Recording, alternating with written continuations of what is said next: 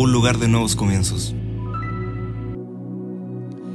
Sean bienvenidos, muy bienvenidos a esta transmisión de Kairos Iglesia.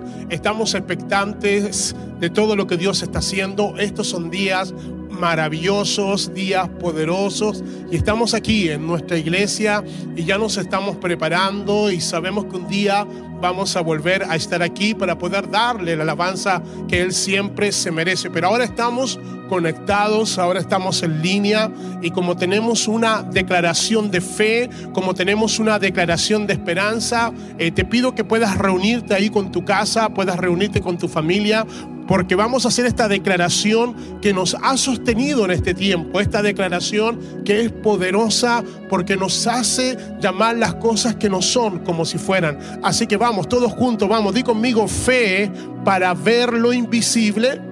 Una vez más, diga fe para creer lo increíble.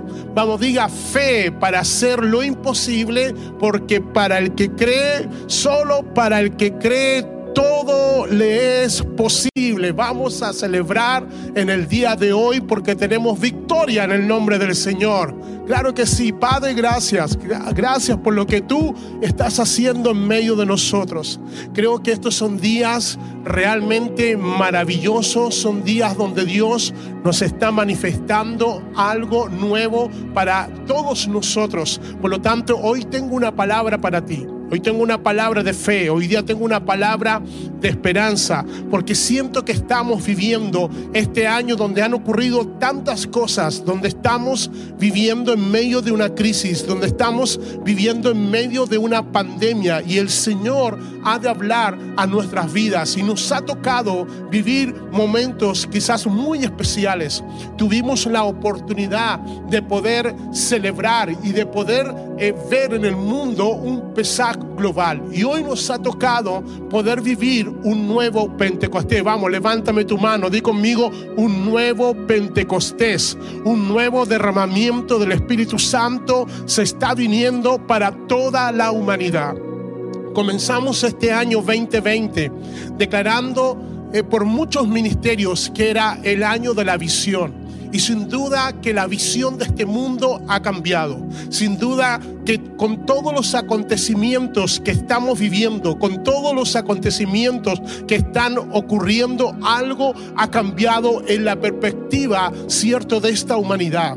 Pero nosotros como atalayas tenemos que saber que para poder transicionar tenemos que saber los tiempos y estaciones que nos ha tocado vivir. Y creo de que hoy cuando nos ha tocado vivir un Pentecostés global, cuando estamos viviendo un derramamiento de el Espíritu Santo, aún en este tiempo, tenemos que saber que Dios nos va a posicionar como porteros, como atalayas, para poder saber qué es lo que va a acontecer en los próximos años. Este año 2020 que si tú sumas 20 más 20 son 40, y donde hoy día se ha hablado tanto de la palabra cuarentena, tienes que saber que en las próximas décadas, que estos 10 años que se vienen por delante, aún en medio de una dificultad, aún en medio de una crisis, aún en medio, cierto, en tiempos de hambruna, vamos a ver el poder de Dios actuando porque este Pentecostés está marcando un nuevo tiempo, está marcando una historia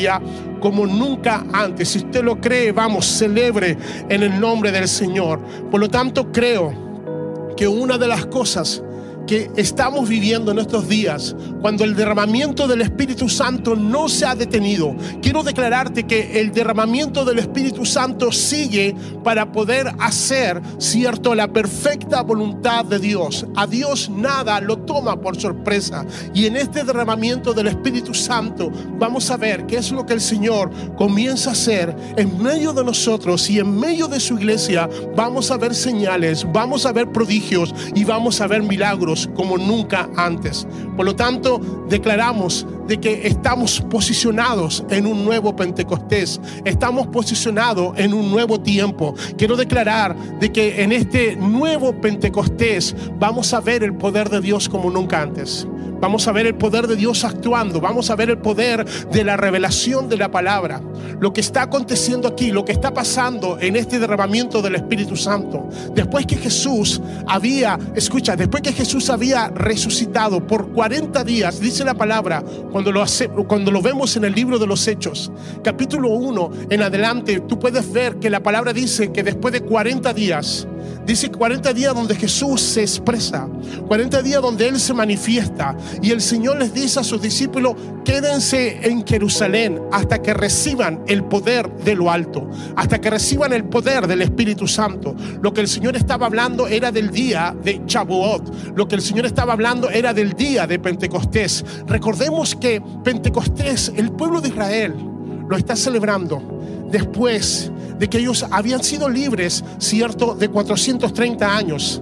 430 años habían sido esclavos, 430 años habían sido oprimidos. Y el Señor levanta un libertador, levanta a Moisés.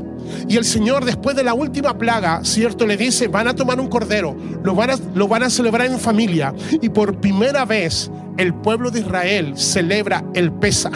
El Pesaj que también tuvimos la oportunidad de poder celebrarlo a nivel global, a nivel mundial. Y muchos ministerios celebraron el Pesaj. El Pesaj que era pasar era pasar. El ángel de la muerte tuvo que pasar porque donde estaba, cierto, la casa de los israelitas, la sangre de ese cordero, entonces el ángel destructor no podía ingresar a esa casa. Después de que ellos celebran el Pesach, y después que ellos toman un cordero, después que ellos, comen panes sin levadura y hierbas amargas, pasan 49 días, 7 semanas, 7 semanas, 7 sábados, 7 Shabbat. Y en el día número 49, cuando ellos están ya camino, ¿cierto? Ya han salido de la esclavitud. En el número 50, el Señor le dice a Moisés, sube al monte. Y cuando sube al monte Sinaí, en ese día de Chabuot, fiesta de las semanas, dice que recibe de lo alto la ley, recibe la Torá, recibe los mandamientos. Y eso es lo que se estaba celebrando, ¿cierto? En ese momento, cuando el Señor está en 40 días manifestándose después de la resurrección, después que Él como Cordero había sido inmolado y había muerto por todos nuestros pecados, entonces el Señor después de 40 días, Él se está despidiendo de sus discípulos y antes de ascender, y dice, quédense en Jerusalén, porque recibirán la investidura del poder del Espíritu Santo. Los 120 discípulos que estaban en el aposento altos después de 10 días para completar el día número 50. Y dice que el Ruach Kodesh, el Espíritu Santo, descendió. Descendió de los cielos, se abrieron los cielos Así como cuando Jesús se estaba bautizando por, por medio de Juan el Bautista y dice que los cielos se abren y dice que el Espíritu Santo desciende en forma de paloma, pero esta vez no descendió en forma de paloma, esta vez fue como un fuego.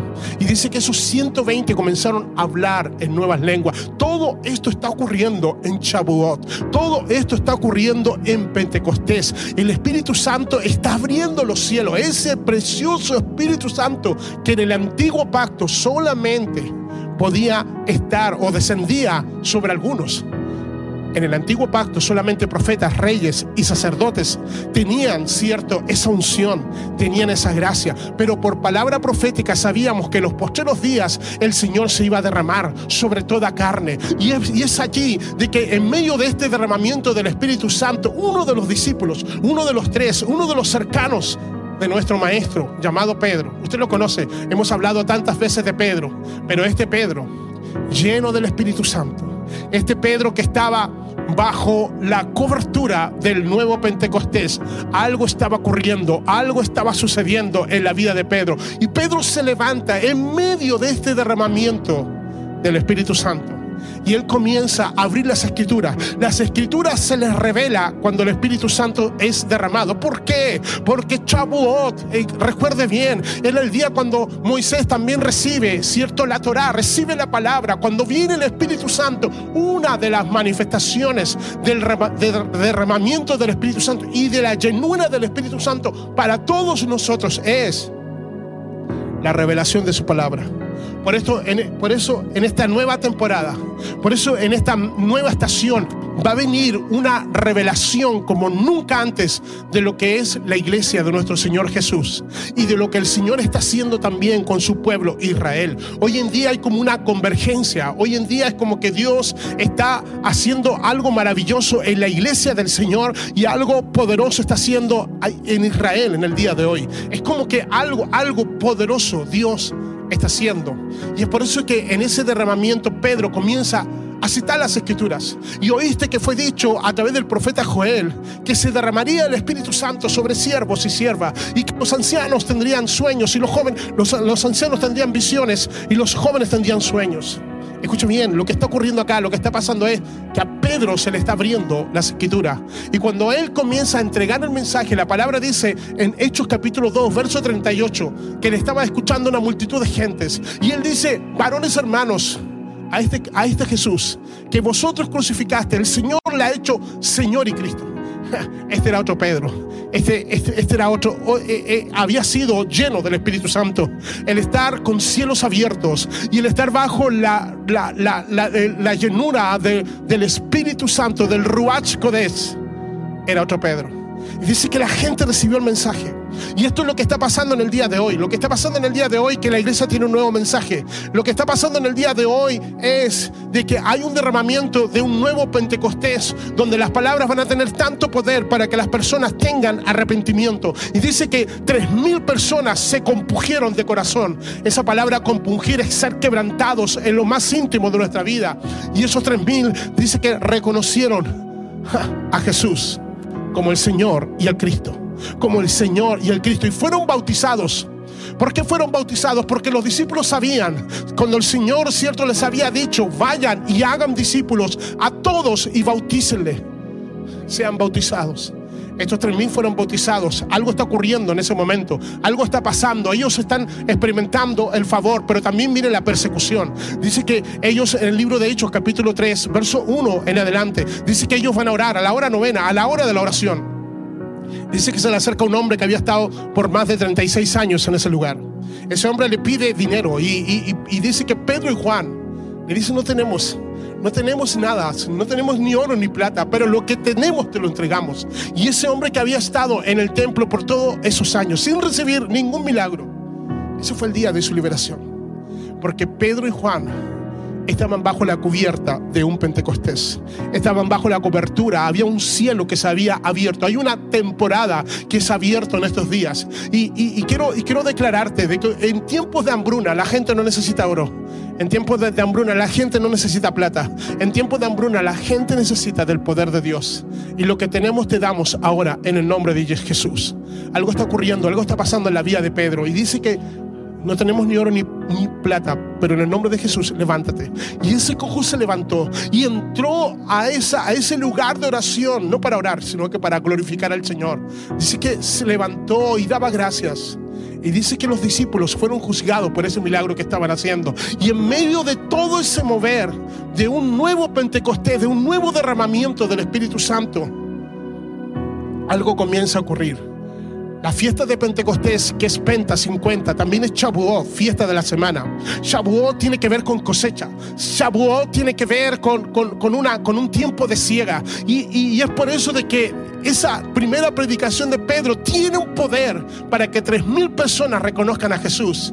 Pero después de este milagro dice que ellos comienzan, ¿cierto?, nuevamente a predicar, aun cuando se les estaba prohibiendo, aún en tiempos de persecución. Cuando tú lees el libro de los hechos, vas a ver una iglesia que comienza a crecer que comienza a ser perseguida, pero es una iglesia que comienza a ver milagros poderosos. Todo lo que vamos a vivir de ahora en adelante es un nuevo poder, es un nuevo Pentecostés. Todo lo que vamos a vivir de aquí en adelante, de lo que hemos vivido desde, el día 2020, del primero de enero del 2020, es que todo cambió, es que no vamos a volver a ser iguales, es que la iglesia no va a volver a ser igual, es que tú no puedes volver a ser igual, es que Pedro lleno del Espíritu Santo nunca volvió ser igual. Y el mensaje de la iglesia es diferente. El mensaje de la iglesia hoy tiene que ser que este es un tiempo de arrepentimiento, que este es un tiempo de volverse a Dios, que este es un tiempo donde no podemos salir de esta crisis, no podemos salir de esta pandemia siendo iguales, porque vamos a ver milagros y vamos a ver un avivamiento no al estilo nuestro, no al estilo como se nos dijo, no al estilo, no al estilo cierto que nosotros creíamos. Este avivamiento va a ser un avivamiento donde el cielo va a empezar a derramar sobre mucha gente al precioso Ruach Kodesh, al Espíritu Santo. Y en medio de esto, de este, de este derramar, Hechos capítulo 3, verso 19, verso 21, nos habla de, tres, de dos temporadas. Los atalayas saben cuando se abre un nuevo tiempo. Los porteros saben cuando, cuando algo es, va a ocurrir, cuando algo va a pasar. Cuando el, el atalaya se colocaba en un puesto, ¿cierto? En un lugar de los muros, para poder ver lo que venía, para ver si venía un enemigo. Y el atalaya era responsable de lo que estaba ocurriendo dentro y de lo que estaba ocurriendo afuera. El atalaya tenía una visión para poder ver lo que venía. Y hoy en día el Señor nos ha puesto como un atalaya.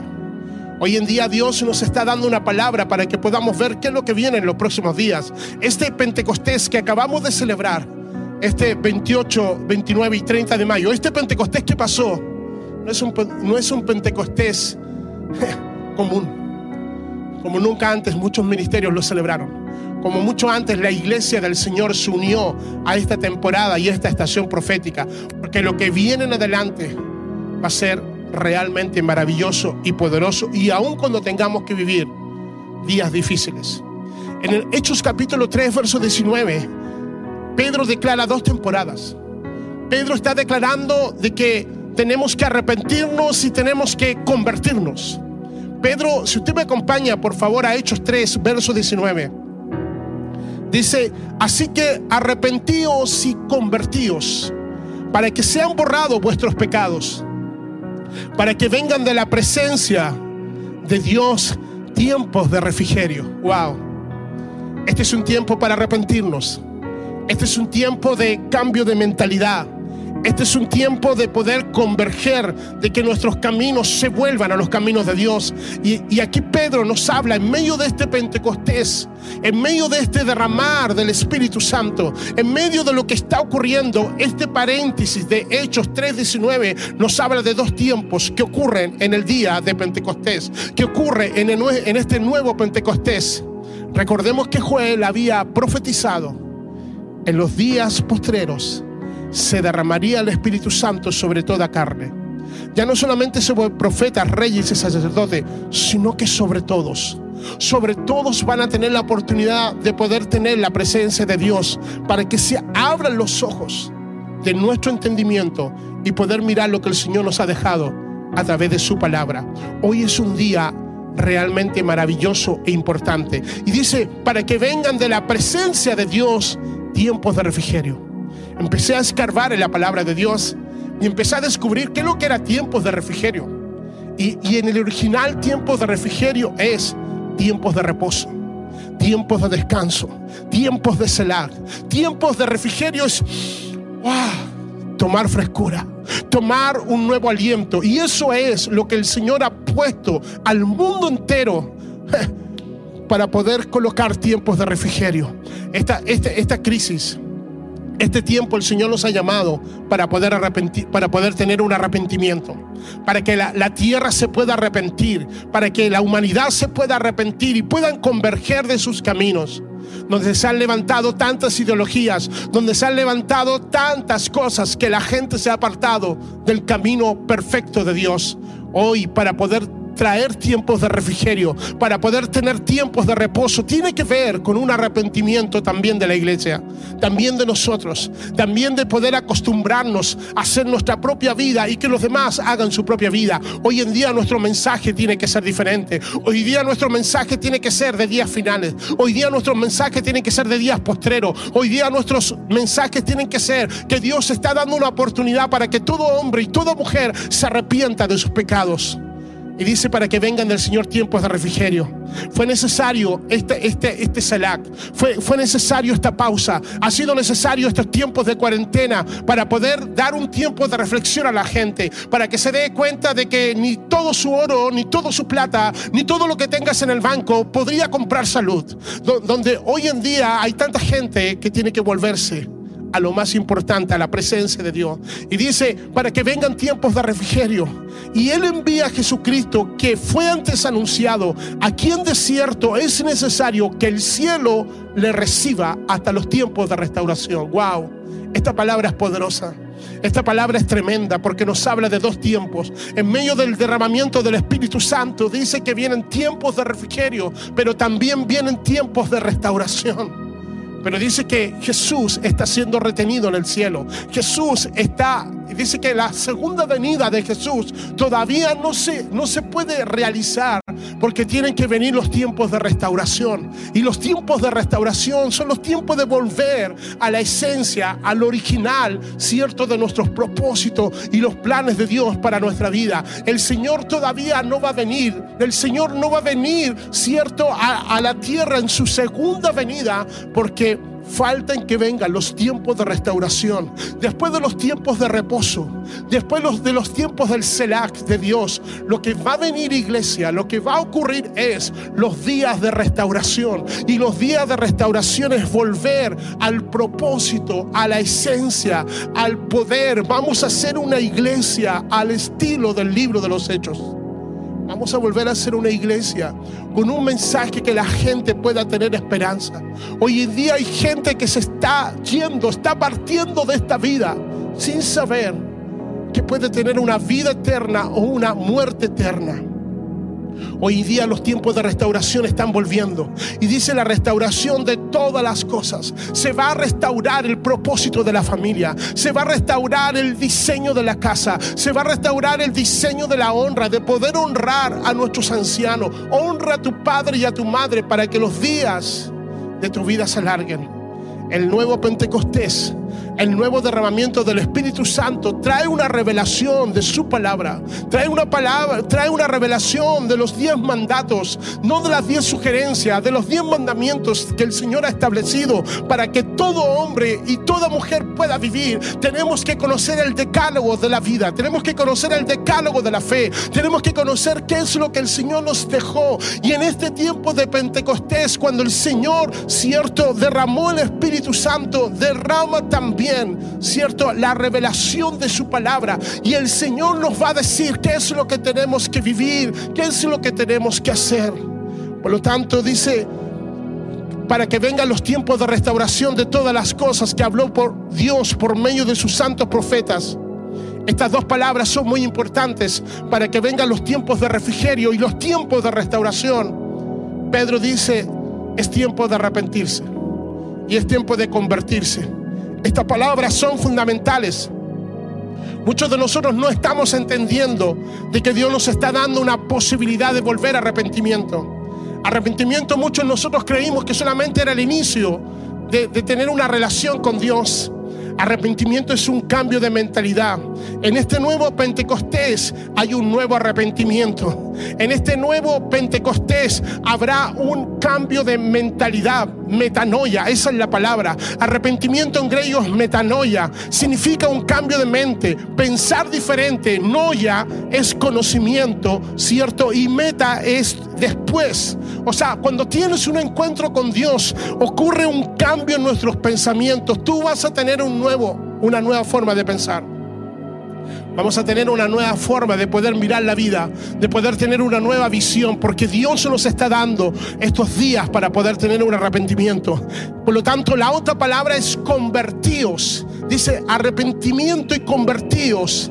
Esta palabra en griego es epistrefo, que dice es tomar una dirección consciente, tener un cambio direccional, tener una convergencia. ¿Sabe lo que está ocurriendo hoy?